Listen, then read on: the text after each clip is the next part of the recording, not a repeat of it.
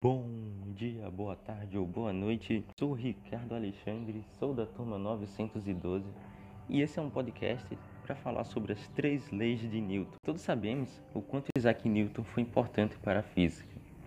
E um de seus maiores feitos foram suas três leis, que são consideradas a base da dinâmica. Hoje, nós iremos analisar cada uma delas num contexto do cotidiano, destrinchando um pouco de cada uma. Primeira lei ou lei da inércia. Nessa lei, Newton afirma que um corpo sempre permanecerá em seu estado de repouso, desde que não se aplique uma força externa sobre ele. Ou seja, um exemplo prático dessa lei é um carrinho de supermercado, pois enquanto estiver em repouso, não possui nenhum movimento. Mas quando nós tocamos ou empurramos, ele ganha aceleração e, consequentemente, a movimentação. Segunda lei ou princípio fundamental da dinâmica.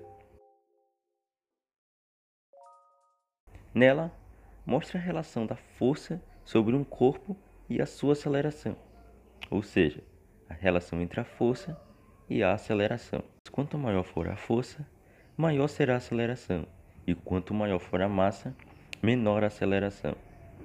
Um exemplo dessa lei é ao tentarmos empurrar algo, um exemplo disso seria uma caixa com um fogão dentro. O fogão, por sua vez, é muito mais pesado do que a caixa vazia e por isso precisaria de mais força para empurrá-lo, pois sua massa é maior. Enquanto apenas a caixa vazia seria bem mais fácil de empurrar, pois necessitaria de menos força e, consequentemente, ganharia mais aceleração. Terceira lei ou lei da ação e reação. Dela que vem aquela famosa frase: toda ação gera uma reação.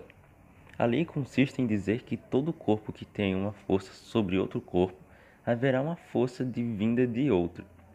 Exemplo: o corpo A exerce uma força sobre o corpo B, e consequentemente o corpo B também exercerá uma força sobre o corpo A. Um exemplo disso é ao chutar uma bola.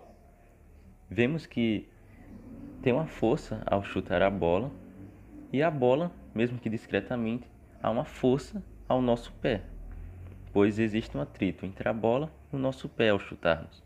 E ao sentirmos isso, é considerado uma força de ação e reação.